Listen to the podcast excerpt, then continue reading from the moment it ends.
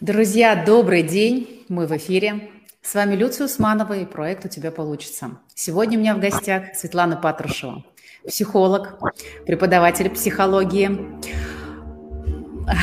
Что-то у нас тут э, зажужжало на представлении. Простите. Преподаватель психологии, автор метафорических карт, автор книги а, «Архетипы и жизненные сценарии в русских сказках». Отключу микрофон ненадолго. Светлана, я вас приветствую. Вот и сами отключились. Доброго дня. Я думаю, что это папарацци, которые летели узнавать, кто здесь в эфире, что происходит. А, я надеюсь, что люди сверху нам дадут провести эфир, тем более, что время тишины уже началось с 13.00, но на самом деле я думаю, что мы с вами и с этим справимся. Ну что, поговорим о том, что такое мифы, сказки, как они связаны с жизненными сценариями и что мы можем поменять в своей жизни, зная это, обладая некой информацией. Вот об этом сегодня и порассуждаем. Ну, вообще, э, мифы, сказки, легенды, они с нами всю жизнь окутывают, можно так сказать, нашу жизнь. Ведь мы выросли все на сказках. И во взрослой жизни мы продолжаем смотреть фильмы, читать книги и, наверное, каждое из этих произведений можно чуть-чуть копнуть и там увидеть а, какие-то элементы или целиком мифы. Одним словом, мы как-то с этим связаны. Светлана, расскажите, как? Как мы сами, наша жизнь связана с мифами, с легендами, со сказками? Знаете, мне иногда кажется, что а, все мифы, сказки, все истории, которые мы встречаем, и они нас трогают и цепляют эмоционально – являются некой внешней проекцией, проекцией нашей внутренней жизни. Я называю это путь души, который проходит а, существо, рождающееся человеком от момента рождения до момента смерти. А в многих традициях мифологических, религиозных, мистических еще и дальше есть история до того, как человек родился, есть история после того, как человек уходит из своей жизни. И вот эта основа дает достаточно много внутреннего спокойствия, когда вы погружаетесь и изучаете, допустим, ту или иную религиозную, мистическую, философскую традицию, вам гораздо сноснее и легче жить свою жизнь. Она становится гораздо больше, чем удовлетворение обыкновенных физических потребностей или способностей там, выжить в той или иной ситуации. Вот. И знаете, чем больше я наблюдаю, и чем больше я изучаю и сказок, и истории людей, жизненных ситуаций, тем больше я понимаю, что любой персонаж, который встречается у нас, у нас в сказках, имеет отношение к внутреннему космосу человека. То есть, грубо говоря, самый лучший вариант читать сказку, которая вас вдохновляет и которая, либо которая вас пугает. У нас вот два варианта это эмоциональная реакция, которая появляется. Либо мне это очень нравится, меня это задевает за живое, я себя там узнаю в этой истории. И мы можем бесконечно смотреть одни и те же фильмы, пересматривая либо с похожими сюжетами, либо с похожими персонажами и их качествами. Это говорит о том, что мы себя в этом мифе узнаем. То есть мы являемся каким-то образом а, персонажем, отражающим в себе а, ценности, смыслы, качества того или иного героя. И также имеет смысл обращать внимание на те истории, на те ситуации, даже на ту информацию, которая мимо нас, казалось бы, проносится, но она нас цепляет, условно говоря, негативно. Мы начинаем по этому поводу думать, мы начинаем переживать, мы начинаем бороться или начинаем а, выгонять это из своей жизни, вытесняя в тень, в теневую сторону. Что такое тень? Это то, что мы не видим. И очень часто в тени оказываются какие-то очень красивые вещи. Например, а, а, например, людям достаточно сложно проявлять высокие качества души да, любовь к себе, любовь к природе, восхищение искреннее. Особенно, ну так сложилось, что в нашей культуре скромность какая-то, вот а, закрытость, это является основой базового мифа. То есть девочка вместо того, чтобы пялиться на парня, да, должна вот рукавом закрываться и делать вид, что он сам ее вот везде приглашает и на коня сажает, а она вечно должна попадать в какие-то трудности истории, и ее надо спасать. Ну, это вот один из базовых мифов, в котором, если вы э, внимательно посмотрите, очень много женщин строят свои отношения с мужчинами. Да? Также у мужчины есть а, основа мифологическая, в которой он обязательно должен быть героем, он обязательно должен быть а, богатырем или спасителем. Вот, и ему непростительно, например, слабость, либо какие-то вполне естественные человеческие чувства и эмоции. Вот, и самое, наверное, важное в изучении мифов и сказок – это понимание, в каком мифе лично ты живешь, в каком мифе живет а, сообщество, в котором вы взаимодействуете, какие базовые ценности. И иногда очень сложно об этом узнать. Ну, то есть, если вы напрямую спросите человека, какие твои базовые ценности, на что ты опираешься, да, как ты будешь действовать в критической ситуации, какие решения ты будешь принимать, или а, в какой транс ты впадешь в случае опасности, один из моих любимых вопросов, то есть человеку будет сложновато ответить на эти вопросы и понять себя соответственно. Но когда мы его спрашиваем, я, например, спрашиваю, кто твой любимый герой сказки? Да, какая сказка с тобой с самого детства? Какие фильмы за последнее время, которые ты посмотрел, нашли в тебе отклик? Какая история тебя вдохновляет? Вот. И тогда человек, например, отвечает, я люблю сказку про русалочку и нам уже становится понятно, какие у человека базовые ценности. Ему уже становится понятно, что, скорее всего, он живет в таком окружении, либо он родился в таком окружении, в котором ему не очень комфортно, несмотря на то, что он часть своего, своего рода, например, своей семьи. Но вот русалочки, например, они всегда пытаются выскочить из привычной им глубоководной среды и познать другой мир – а, людей, да, что-то недоступное. Один из вот таких аспектов вот этого мифа, который живет, например, внутри человека. например, они выбирают а, в отношения вступать а, априори недоступных принципов и быть в неком жертвенном. Это тоже особенность мифа, который проходит душа, обучаясь, получая там свои какие-то уроки, проходя через вот такое даже иногда ну давайте так, инициацию, смерть, трансформацию души, практически любой личностный кризис к определенному возрасту человек подходит, мы можем найти в сказках, в описаниях сказок. И там есть даже ключи о том, как с этим справиться, на что опереться. Но здесь очень важно понимать э, этот миф и понимать, о чем идет речь. И понимать не столько умом, сколько, mm-hmm. наверное, даже вот, вот этой части, сердечной, да, чувствами, состояниями. Но классно, если вы еще можете в сказках немножко разбираться. Разбираться. Получается, что вот что первичней, э, сказка, которую человек с детства читает и благодаря ей формирует некий внутренний сценарий, или просто сказка отражает то, что у него заложено уже, потому что ведь в сказках очень много вот этих архетипических историй, которые у нас идут, вот, ну, если так говорить, анализировать, да, вот эти все сказки, миф, мифы, легенды народов мира, они примерно все об одном и том же. И это как бы такая, знаете, история, которая идет еще из первобытных времен, да, то есть там такая первородная, что ли, а, энергия, да, заключена. Вот э, что первичнее, это, наверное, вопрос так же, как курица или яйцо, или все-таки здесь можно найти первоисточник вот в жизни каждого человека, как вы считаете? Я на этот вопрос для себя ответила следующим образом. Нет времени и нет приоритетности. Но вот представьте, в сознании, скажем так, современного человека мир похож на пирамиду. В сознании mm-hmm. человека психологического, архе... ну, условно говоря, архетипического, мир похож на пирог. Угу. Интересно. Понимаете? Есть да. равнозначность, равноценность всего происходящего.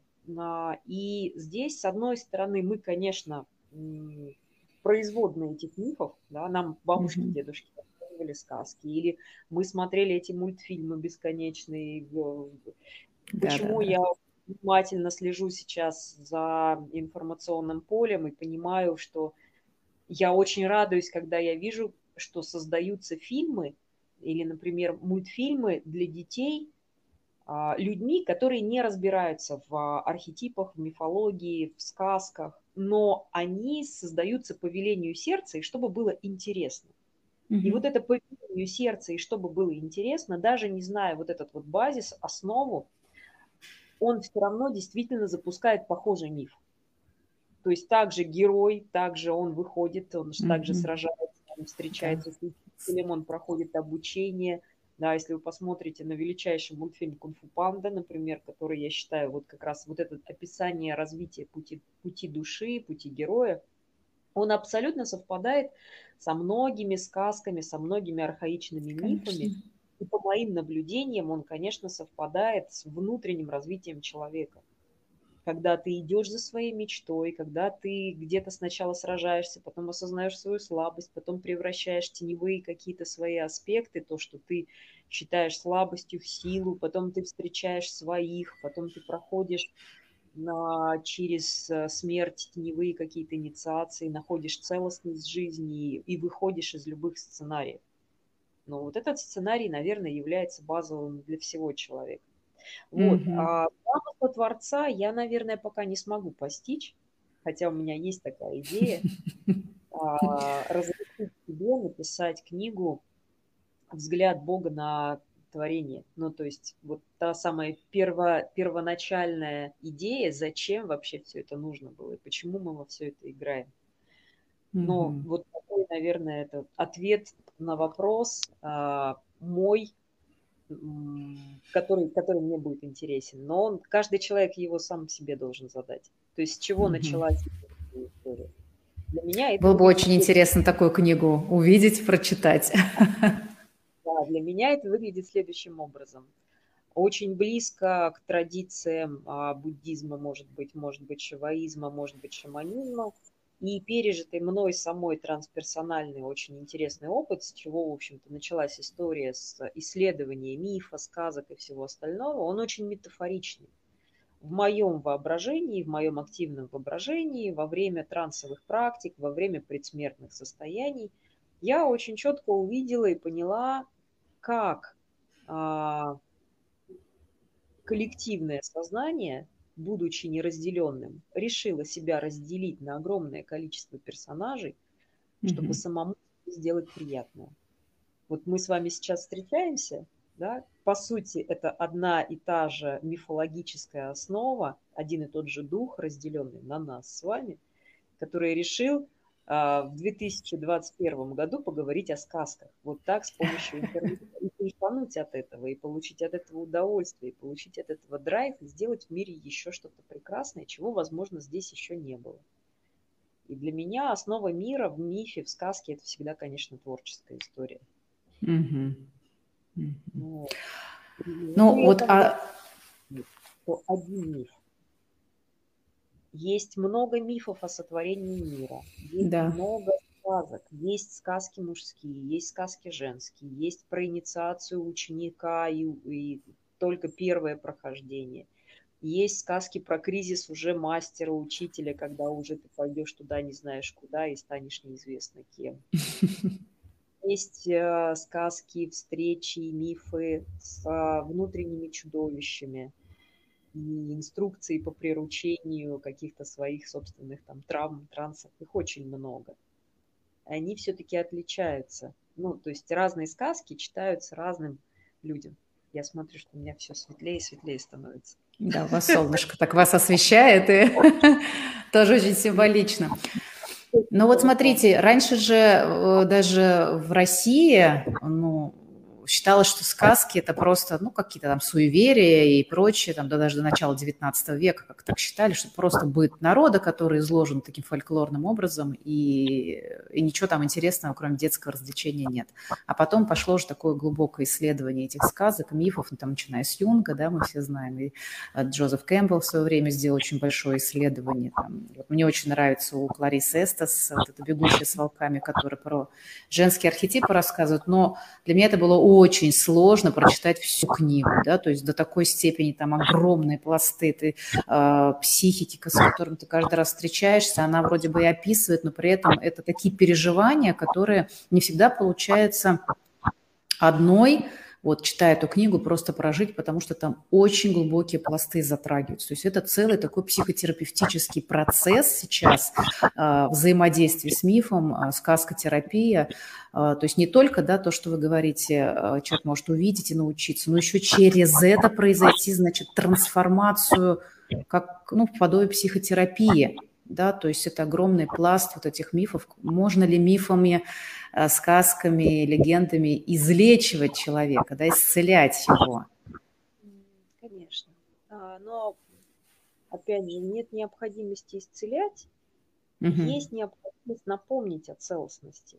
И целостность, а, как результат исцеления, это как раз связь а, себя со своим миром, со своими предками, да, со своим пространством, в котором ты находишься, со своими корнями. Это ответ на вопрос, кто я.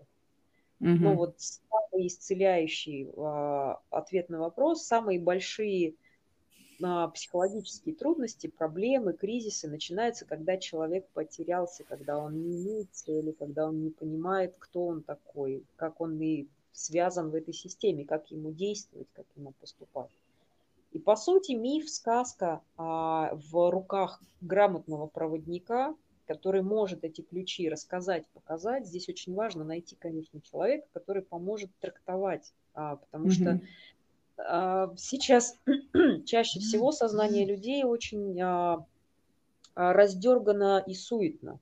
Ну, то есть мы в постоянном информационном шуме, есть привычка обесценивания практически всего, поэтому в любой любой автор, который говорит, я пишу детские сказки метафорические и выдает какой-то свой личностный, ну, там, непонятный бред, он не является проводником и не является автором этих сказок. Mm-hmm.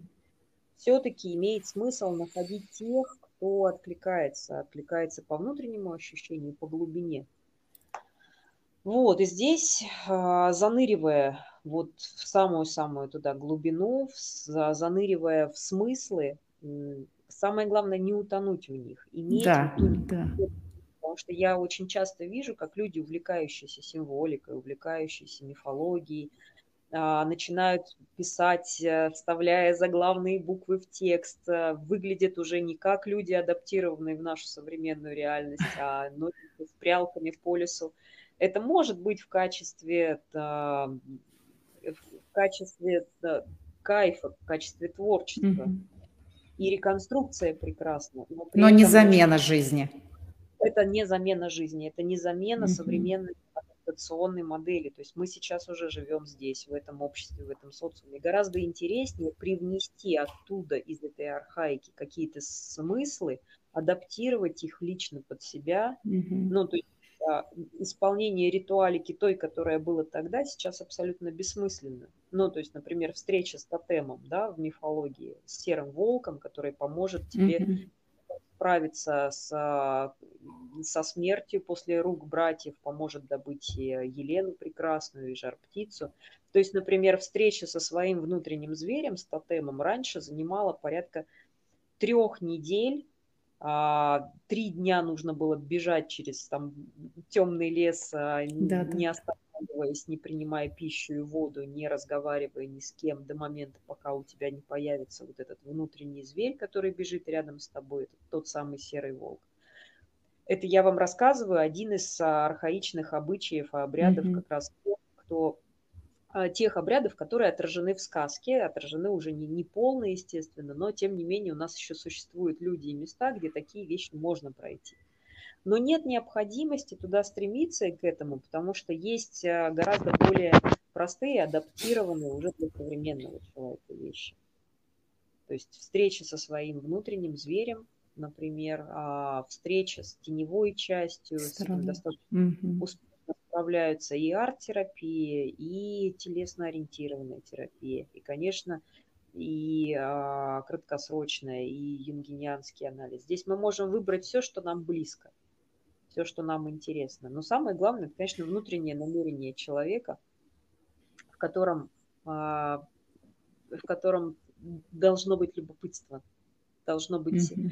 тот самый вопрос, кто я, куда я живу, откуда я родом, а, чего я хочу, зачем я иду и какая моя мечта сердца. Вот, и в этом сказка помогает. Угу.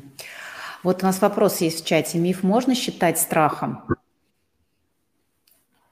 Не очень понятный для меня вопрос. Миф можно считать страхом. Я бы попросила чуть-чуть больше расшифровать, потому что я могу, mm-hmm. конечно, додумать этот вопрос, но он ну, такой немножко выдернутый из контекста. Но мне кажется, что миф все-таки намного больше, намного а. больше, чем просто страх или не страх, да, он может включать в себя, например, столкновение страх, со своим собственным страхом и какое-то преодоление его через образы, да, через вот те метафоры, в которых мы в сказках встречаемся, таким образом.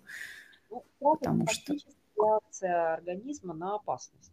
Ну, то есть, угу. если мы вот самый, самый лучший вариант, чтобы не заблудиться ни в символах, ни вот во всей вот этой истории, это четко задавать себе вопрос. Когда я произношу какое-то слово или я произношу какое-то понятие, что я имею в виду? Угу. И мы можем пользоваться уже созданными описаниями людей, мы можем пользоваться своим личным опытом, воспоминанием, и мы действительно можем обратиться вот к тому коллективному мифологическому мышлению. Что такое страх там? Что такое страх в сказках? Да, как герои поступали со страхом со своим? Да, может быть, они... Ну вот в, жен, в женском варианте самый лучший вариант, когда тебе страшно, это забраться в печку, спрятаться под яблоньку и укрыться под берегом. Да? Угу, угу. Это найти максимально ресурсное для тебя состояние. Ну и надо сразу же вспоминаем, да, как мы можем взять миф и взять оттуда символ. Мы задаем вопрос, какие функции этот символ несет. Угу. Вот что делала печка? Она согревала, она упорядочивала в себе все стихии, то есть это уже созданное руками человека, уже человеческой цивилизацией, интерпретация стихий таким образом, чтобы можно было быть согретым, накормленным, спасенным, быть центром мироздания, описанием всей Вселенной, ну и в некоторых сказках еще и движником в качестве там, угу, передвижное средство, да. Который, да. который желать, по большому счету. Вот, но не, эгоистичное сознание, тот внутренний ребенок, который передвигается на большой печи. И вот как в мифе я больше смотрю на сказки, мифология. Считается, знаете, а, что сказки – это осколки мифа. А в моей реальности немножко по-другому. А в моей реальности все-таки сначала были сказки, которые рассказывали матери, либо на волхвы, либо баяны детям тем, кто сидел их и слушал. И потом уже на основании, либо, может быть, опять же, как пирог, по принципу пирога существуют и мифы, и сказки, где-то они пересекаются, и, может быть, имеют даже одинаковую природу. Mm-hmm. конечно, там и там, и там потрясающий. Вот. У нас в чате пишут наши слушатели. Давайте зачитаем. Как удачно, что вы рассказали именно про русалочку, моя любимая сказка детства, точнее мультфильм. Ну, то есть вот уже есть примеры того, что кому-то эти сценарии откликаются, да, и они могут стать и жизненным сценарием в какой-то степени. Но никогда не воспринимала именно со стороны места и общества. Я всегда думала, что это в первую очередь про любовь.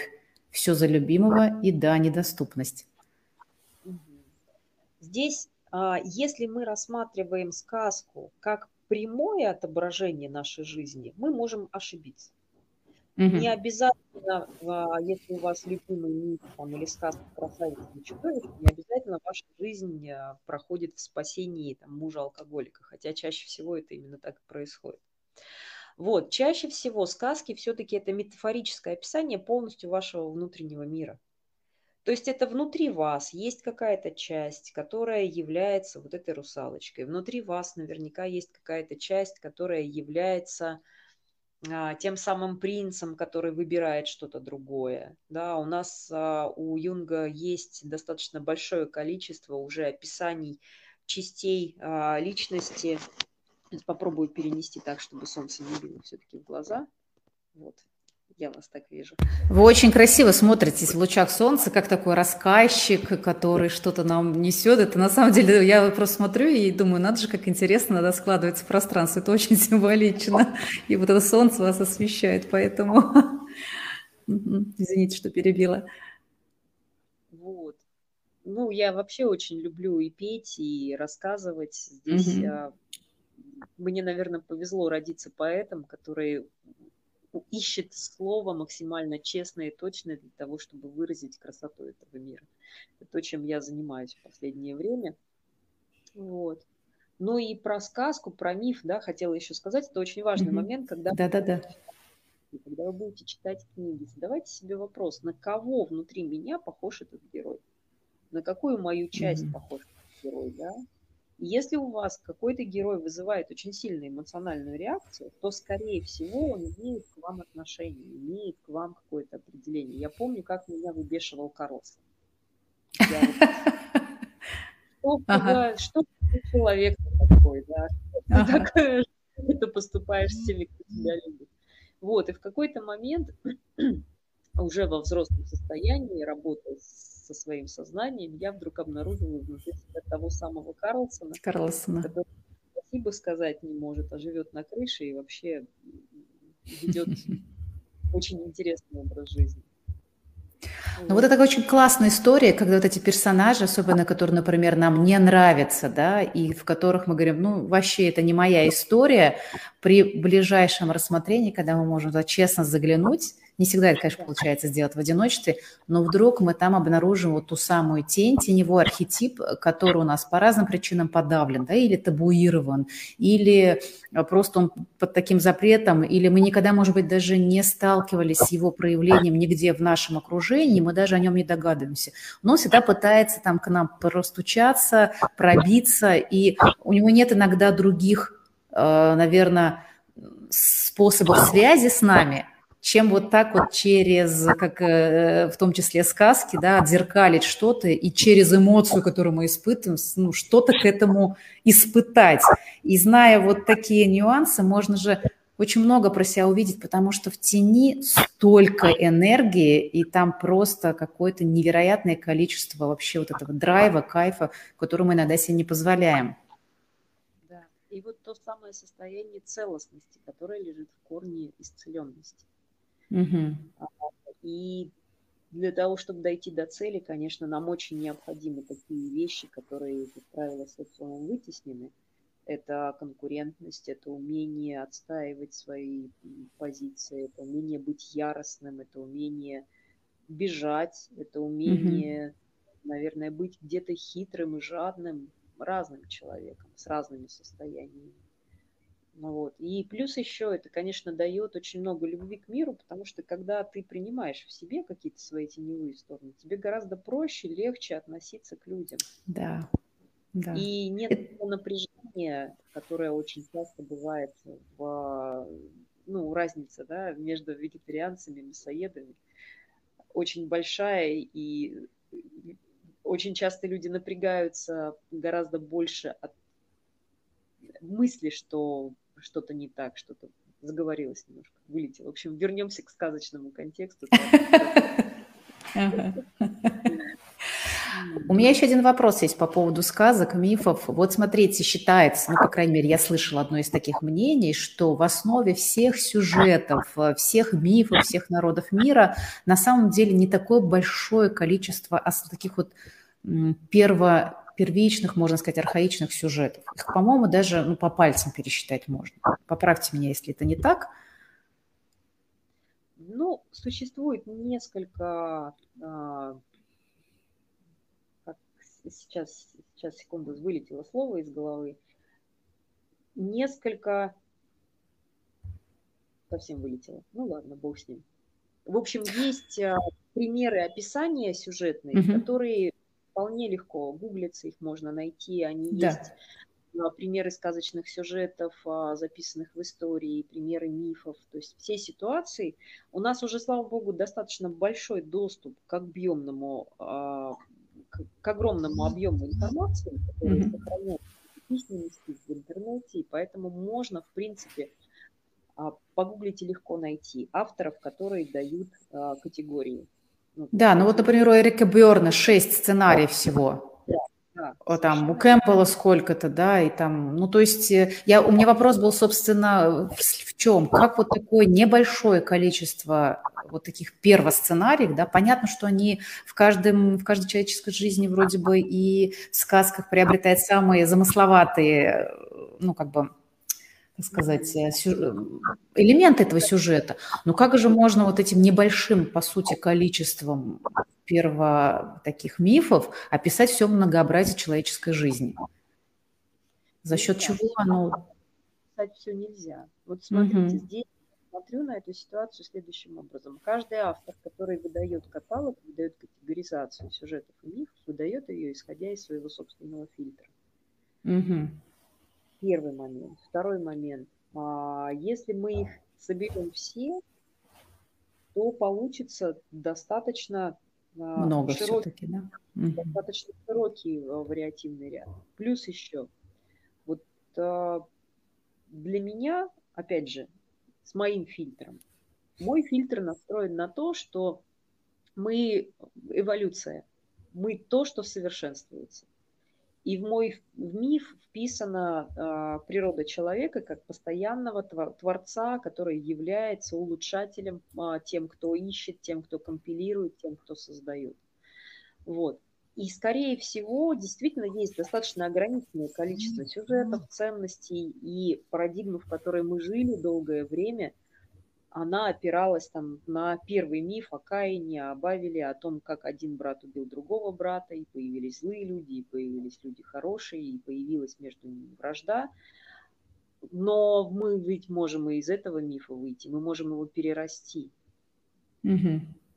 Но если мы а, откидываем вообще все и говорим, все, я снова с чистого листа, то с чистого листа невозможно дальше прыгнуть. Ты можешь прыгнуть только оперевшись на что-то хорошее, взять это и дальше а, задать себе вопрос, что я могу внести. Mm-hmm. И мне, как музыканту, как поэту, как человеку творческому, бесконечно нравятся люди, которые выходят за границы рамок и сценария. Ну, то есть ты понимаешь, вот здесь у тебя должна быть такая вот здесь у тебя должен быть вот по этому сюжету вот такая ситуация, пожалуйста, возьми, составь, вот тебе готовый бестселлер, или готовый фильм, или готовый шлягер. Да но ты вдруг понимаешь, что это скучно, это уже было. А давайте попробуем, на что мы еще способны. Я подозреваю, что человечество тоже в какой-то момент становится скучно, и оно выдает то, на что способно. Иногда это вот реакция на пандемию, на вирус, иногда это какие-то там военные действия, иногда это создание величайших произведений искусства и крутейших фестивалей. Я, например, видела объединяющую энергию людей, создающую круг мастеров, а, в которой ну, все совсем по-другому. Это другой мир, не отличный совершенно от новостей, от того, что происходит в мире, казалось бы. На чем фокус нашего внимания?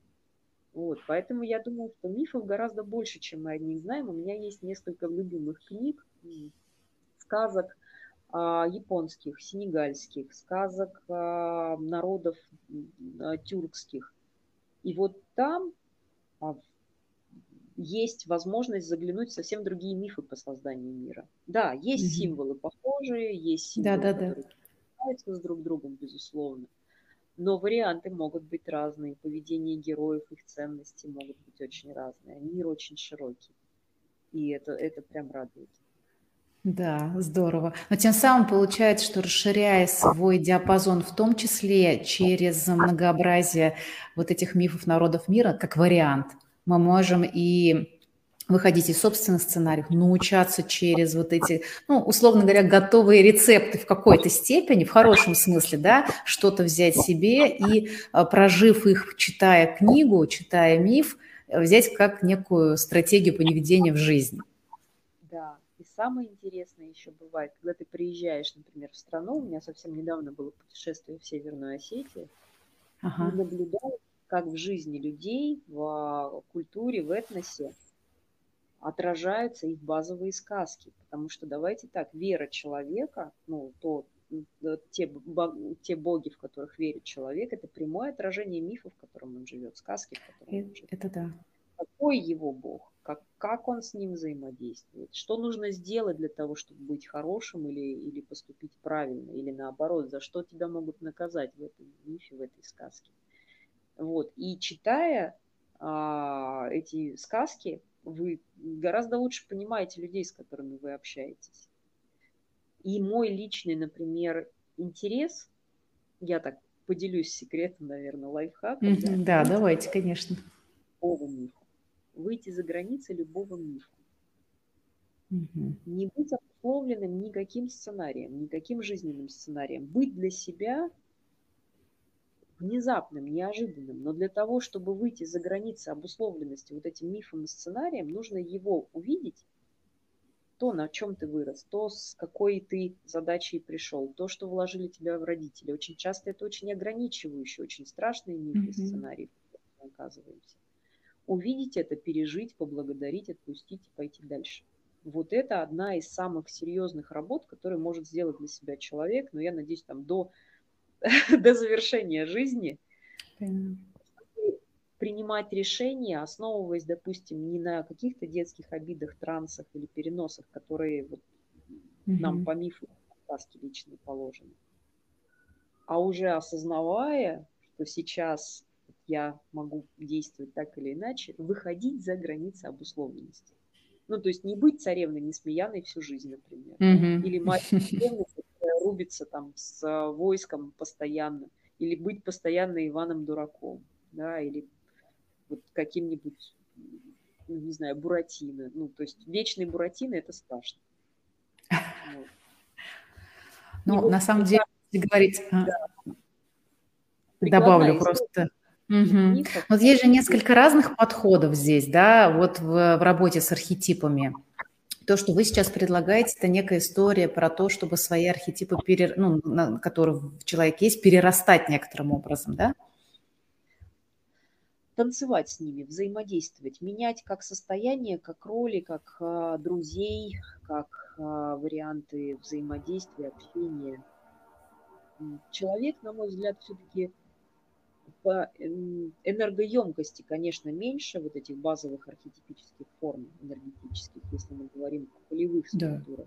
Да. Но а, в своем сознании, в своем воображении он в любом случае ведущий. Он в любом случае является определяющим. И все-таки от его свободной воли, от его выбора и от его понимания и способности обучаться зависит на взаимодействие с архетипом, взаимодействие с этой огромной махиной. Если человек mm-hmm. слепается и берет силу, знаете, как в шаманизме, если ты берешь силу у определенного эгрегора, и ты тогда соглашаешься и на то, на ту жертву, которую ты приносишь. Mm-hmm. Но ведь можно же и по-другому. Можно видеть можно выходить, можно взаимодействовать. Мы сейчас уходим в такую, наверное, немножко метафизику и не совсем... Метафизику, да. да. Но, тем не менее, это тоже очень интересно. Знаете почему? Потому что очень у многих людей подсознательно присутствует вот такая история, да, вот то, о чем вы сказали, на самом деле архиважно, такая история, если ты что-то сделал, ты обязан за это заплатить. И у них настолько включается программа вот этой оплаты, то есть ты что-то получил, и ты должен за это отдать. И я несколько раз с такими людьми встречалась прямо, ну вот видела, как это происходит. И это на самом деле не очень здорово, потому что у него программа такая включается у человека, и он действительно начинает отдавать, он действительно начинает терять. То есть парадигма вот этого шаманской э, истории, она очень узкой становится у них в этом контексте. То есть получил, отдай. И иногда жертвы бывают очень, ну, как бы, прям серьезные. Человек осознанно идет на это. Вот. С другой стороны, я на это всегда смотрю с уважением к душе и духу человека и с пониманием, что он может это... выбрать другую. Да, он другую стратегию. У него есть возможность, и вполне возможно, что именно этому человеку, именно в этот период жизни важен именно этот опыт, и будет преступлением а, говорить ему, нет, нет, нет, ты неправильно живешь. Жизнь да, я согласна. Штука, угу. чтобы понять, правильно в ней жить. Я, несмотря на свой опыт там, психолога и человека, который по отзывам сделал в жизни других людей гораздо интереснее и больше, а, я в любом случае понимаю, что никто лучше, чем сама душа человека, и сам человек mm-hmm. не знает, его является ресурсным. Даже если он идет в тяжелые состояния, в какие-то травматичные, то есть это для него определенный урок, который он проходит. И здесь можно сказать только «я тебя вижу», я понимаю, если ты понимаешь, что происходит с человеком, я вижу твой путь, я вижу твою вежу, я готов тебе помочь, если тебе понадобится моя помощь, я могу тебя поддержать. Mm-hmm. И как психолог да. тоже, условно. То есть это не про рецепты, это про я тебя вижу. Исцеляет любовь, исцеляет прямое внимание, исцеляет позволение быть разным, целостным. Mm-hmm. Ой, спасибо за то, что вы сейчас говорите. Это, ну, я не знаю, меня прямо вот за душу это трогает, правда, потому что, ну, Хочется, знаете, сказать, во-первых, это красиво в хорошем смысле слова, когда вот, ну, такая глубина понимания идет, и, в, и это внушает а, какую-то надежду, что ли, да, в хорошем смысле, что и так можно, и можно всегда выйти из той парадигмы, в которой ты есть. И это здорово. Спасибо вам за это. Ценное, что мы друг у друга есть, люди есть, да. те, кто придумал мифы, и те, кто рассказывал эти сказки, они с нами рядом. И те, кто будет mm. дальше эти сказки рассказывать. У меня э, даже уже не вопрос, а просто э, как бы даже интерес. А вы не делаете начитку своим голосом своих книг или каких-то других сказок? У вас голос очень прям такой... Я уже попадаю под его магию, и мне прям хочется слушать и думать, не, раска... не расскажете ли вы мне какую-нибудь сказку? Хочется вас попросить в этот момент. У меня есть а, идея о том, чтобы создать цикл а, трансовых медитаций, сказок, путешествий mm-hmm. с музыкой, которую мы играем с моими друзьями-музыкантами. Мы тут придумали, ну как придумали, это было до нас, а, звуковые медитации, трансовые mm-hmm ты садишься, замираешь, слушаешь тишину, и вдруг у тебя появляется внутри какая-то звуковая метафора а, прямого восприятия, например, огня или человека. Вот таким образом я могу даже спеть песню духа любого человека, глядя на него, если я в ресурсном состоянии, в спокойном, mm-hmm. человек нравится, я на него смотрю любящими глазами, через некоторое время в тишине рождается какой-то ритм, например, и ты начинаешь его выстукивать, вызвукивать, и голос уже становится совсем другой, и начинаешь петь ему шаманскую песню. Да-да. Вот оно может палиться внезапно, неожиданно.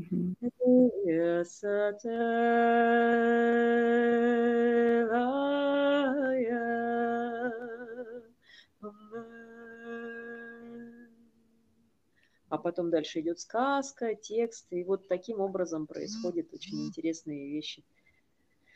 Я прям буду вашим первым слушателем, потому что, ну, это очень круто, правда. Сделайте такой проект, пожалуйста. Это, ну, я не знаю, это уникальное соединение вашего опыта, который, мне кажется, очень многим людям будет ну, как-то даже слово полезно, но здесь неуместно, но вы понимаете, о чем я говорю. Да, этот проект рождается, у него уже есть название, называется он «Двери и дороги». Круто. Двери Очень и дороги. В общем, Прям... побуду проводником, может быть, что-то из этого получится хорошее. Уже совсем скоро будут выложены записи, аудио. Я mm займусь как раз своим голосом своих сказок метафорических, тех, которые написаны. Что-то из этого точно получится хорошее. Я уверена, что получится бесконечно красивый и глубокий проект. Я желаю вам удачи, желаю вам вот вдохновения и такого приложения себя в таком смысле, что я тебя вижу, потому что, наверное, каждому человеку это всегда нужно услышать. Спасибо вам большое.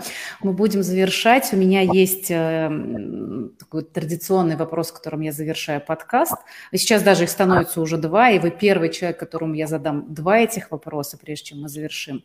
Расскажите какую-то историю из вашей жизни, когда у вас не получалось что-то, но вы поменяли стратегию и стало получаться. Хорошо. История происходит со мной достаточно часто. Угу. Сейчас думаю, какой, какой контекст выбрать. Ну вот, давайте, наверное, из самого свежего и самый простой пример. Давайте. Угу. Я ехала с компанией людей, которые меня не знали. А до этого у меня всегда были компании людей, которые собирались на меня, я была там душой компании, в общем, практически все друг друга узнавали, сразу было тепло, ясно и просто. Вот, а здесь получилось путешествие с людьми, которые ехали не на меня, и я, в общем, сама была тоже участником этой программы. Mm-hmm. И в какой-то момент я вдруг поняла, что я выпадаю из общего звучания. Что вдруг я как будто устала, как будто мне перестало быть интересно происходящее, как будто бы я обиделась, как будто бы я даже заболела. Я действительно и заболела, и огорчилась, и мне казалось, что ко мне невнимательны, что меня не замечают ну, такое случается с каждым человеком рано или Конечно. поздно, когда оказывается в какой-то стрессовой ситуации mm-hmm. или не в компании своих, ему некомфортно, он вдруг начинает подозревать весь мир в том, что весь мир против. Это знакомо.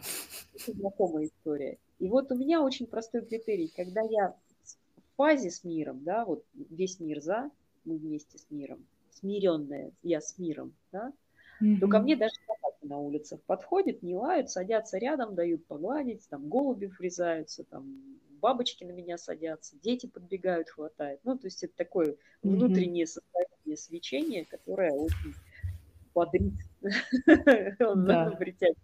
К сожалению, иногда, конечно, притягивает ну, сумасшедших алкоголиков, потому что у них отсутствует а границы социальных норм, и они больше воспринимают вот чистую. Они видят там светящийся объект, и так, а, ох, mm-hmm. ох ты какая. Вот. Но собаки мне в этом отношении всегда нравятся гораздо больше. Они постояли, погрелись, покайфовали, мы с ними повзаимодействовали и разошлись. Только более прилипчивые. Вот, и такая история. И вдруг я понимаю, что я не свечусь и люди-то уже какие-то не такие.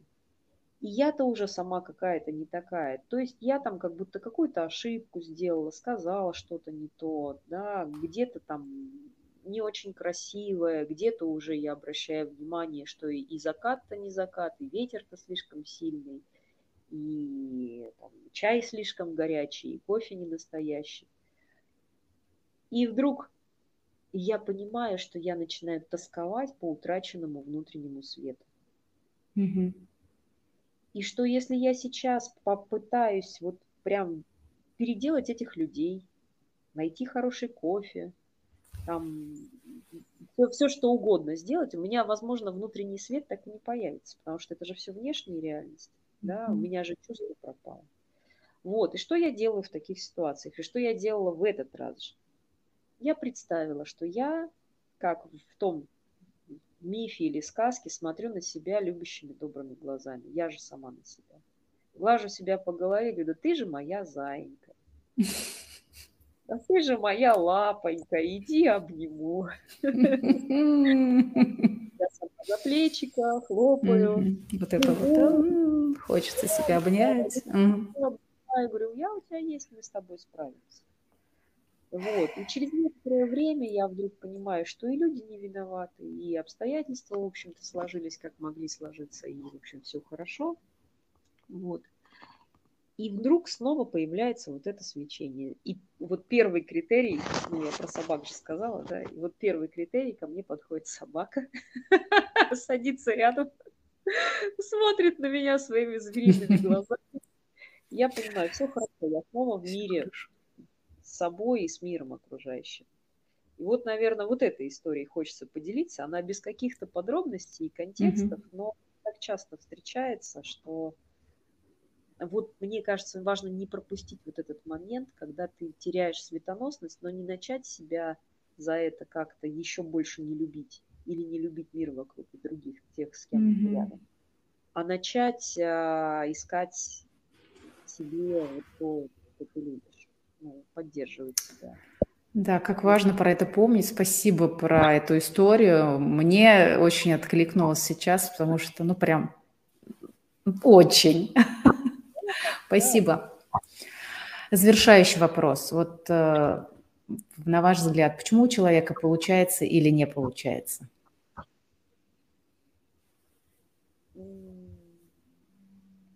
я в этом отношении всегда говорю, ребята, у меня творческий ТТХ, есть совы, есть жаворонки, а есть дятлы. Вот а, у тебя, если мечта есть, то будь дятлом. пожалуйста. Не оставляй mm-hmm. количество попыток. А, не получилось с этой стороны, меняй стратегию. Не получилось с этой стороны, меняй по-другому. Не можешь как мужик пробиться, договориться, попробуй как женщина. Не можешь как женщина, побудь ребенком. Не можешь как ребенок, но побудь ты там, не знаю, ветром. Ну, условно говоря, меняй uh-huh, костюм. Uh-huh. но пробуй, не сдавайся относительно своей мечты. Первое. А второе – это, а, я не знаю, можно ли у вас в эфире материться? Ну, я думаю, что я, я, я, я не против. У меня есть а, лично придуманная мною древняя философия. Давайте. Называется она похдзен. Ага. Это когда ты чего угодно можешь хотеть, но самое главное не зависеть от собственных желаний, целей и уметь не обижаться, если это не получается. Вот mm-hmm. человек, когда эмоционально обижается, он что-то попробовал, один раз попытку предпринял, у, него получилось не так, как он хотел, он обиделся. Да. И он больше принимает самое глупое решение, которое он может принять в своей жизни. Все, я этого больше делать не буду. Да. Умение не обижаться, а когда ты поднялся в небеса, шмякнулся на землю, потом а, взлетел еще раз, вот умение мягко шмякаться, вот это прям самое ценное, когда ты понимаешь, что тебе важно прожить ту жизнь, которую ты хочешь. Ну и, конечно, следовать своим целям, а не компенсаторным или тем, которые а, не являются твоими. Для этого надо все-таки любить себя, уважать себя, уважать окружающих, но уметь говорить нет. Слушайте, я сейчас вот займусь-ка я вот своим делом. Мне вот mm-hmm. это нужно. Вот, я думаю, что это отвечает. А, ну и как предприниматель, я же еще это, миллионер, ну, грубо говоря, так сложилось. Так вот, сложилось, так, как здорово. Знаю, что а, очень важное умение превращать неприятные, некомфортные, но очень нужные дела в комфортные. Угу. То есть, когда человеку а, незаточенному на мечту и на действие приходится узнавать что-то новое, чему-то обучаться, делать какие-то некомфортные действия, там, сводить отчет, я не знаю, заниматься настройкой таргета, mm-hmm. общаться с людьми, выходить на сцену. Вот когда среднестатистическому, грубо говоря, человеку, у которого не получается, это приходится делать, он говорит, я не хочу. И он mm-hmm. делает это, делает через напряжение. Если такие вещи я выбираю делать, я делаю с любопытством, азартом и стараюсь максимально быстро, максимально комфортно сделать это для себя приятно. Ну, не обманываю себя, что это приятно, а как-то адаптирую, либо делегирую, либо передаю, либо все-таки, если это мое, то мне надо делать, да, я нахожу в этом какой-то дополнительный смысл и ресурс так, чтобы это было кайфово. И вот тогда тоже получается. А наши вот эти эмоции, мое не хочу, не буду, залипание mm-hmm. в этих сценариях, оно, оно раздергивает, отнимает огромное количество энергии. Ну и, конечно, фокусировка. Угу. Немного людей, которые умеют держать фокус на одной мысли в течение некоторого времени. То есть у нас бешеные обезьяны, эмоциональные в мозгах. Который одновременно хочет все и не хочет ничего. Когда хочется замолчать, послушать себя, там, настроить цель. Очень. Вообще, конечно, можно очень много рассказать, чем отличается тот, у кого получилось, от того, что от того, у кого не получилось. Ну, вот основное я, в принципе, выдала. Спасибо большое, Светлана. Мне так не хочется вас отпускать, честно. Как-то вы меня своими чарами рассказчика, сказочника окутали, и мне просто очень хочется побыть еще в вашей в вашем поле. Это абсолютно искренне и честно. Мне так хорошо было на протяжении всего этого времени. Я вообще даже отпустила свой... Ну, как бы у нас есть некий, некий тайминг, но я позволила себе с большим удовольствием этот тайминг сегодня отпустить, потому что правда было очень приятно, правда было очень ну вот ну, по-детски как-то хорошо, что ли, и любопытство, и э, много что, даже, знаете, вы просто напомнили такие, казалось бы, простые вещи, а, которые лично мне сейчас очень нужны, и посмотреть на себя теми же любящими глазами, и побыть, и когда нужно побыть дяб, дятлом, да, и вот эта философия дзенская, она очень классная. Спасибо вам огромное за это. Я, честно говоря, уже хочу вас пригласить еще на один эфир, и если у нас у вас будет такая возможность через какое-то время его повторить и поподробнее поговорить вот про получается, не получается. Спасибо. Мне очень приятно. Спасибо за приглашение. Спасибо вам.